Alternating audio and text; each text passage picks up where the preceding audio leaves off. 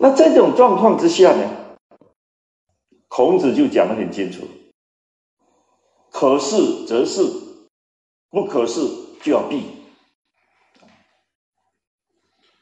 你可以做，你就出来表现；你不适合做，你就退隐。你不要正面去跟他斗嘛，因为老天会治理他嘛。你人去跟他斗，你就是小人。你看孔子，他有一些会武功的、武艺很高强的学生，他始终没有叫他们去把那个小国打下来，我们自己称王。我在那边开学堂，他没有，他不要讲的。那大家一定会讲，那这样这个君子老是委屈，那划得来了。那答案就说：那你干脆去当小人好了，你自己选择。你不这样怎么知道你是君子呢？你连这点气都受不了，就要跟人 家退，那就是小人。那只是说一表面上是君子而已，里面还是小人。大象说：“天地不交，就是阴阳不互动嘛，沟通不良。”有话讲不通，讲了也没用。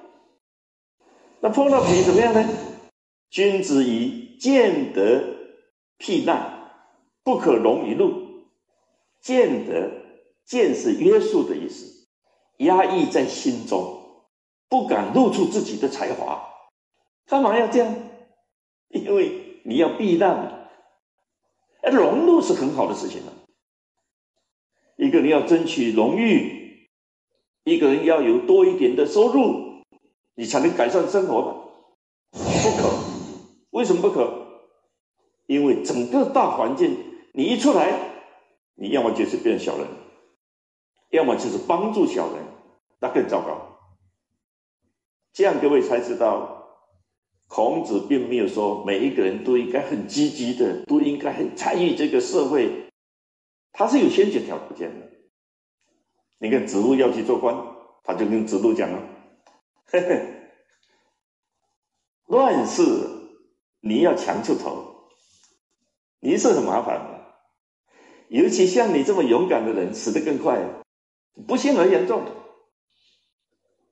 好像孔子很会看相一样。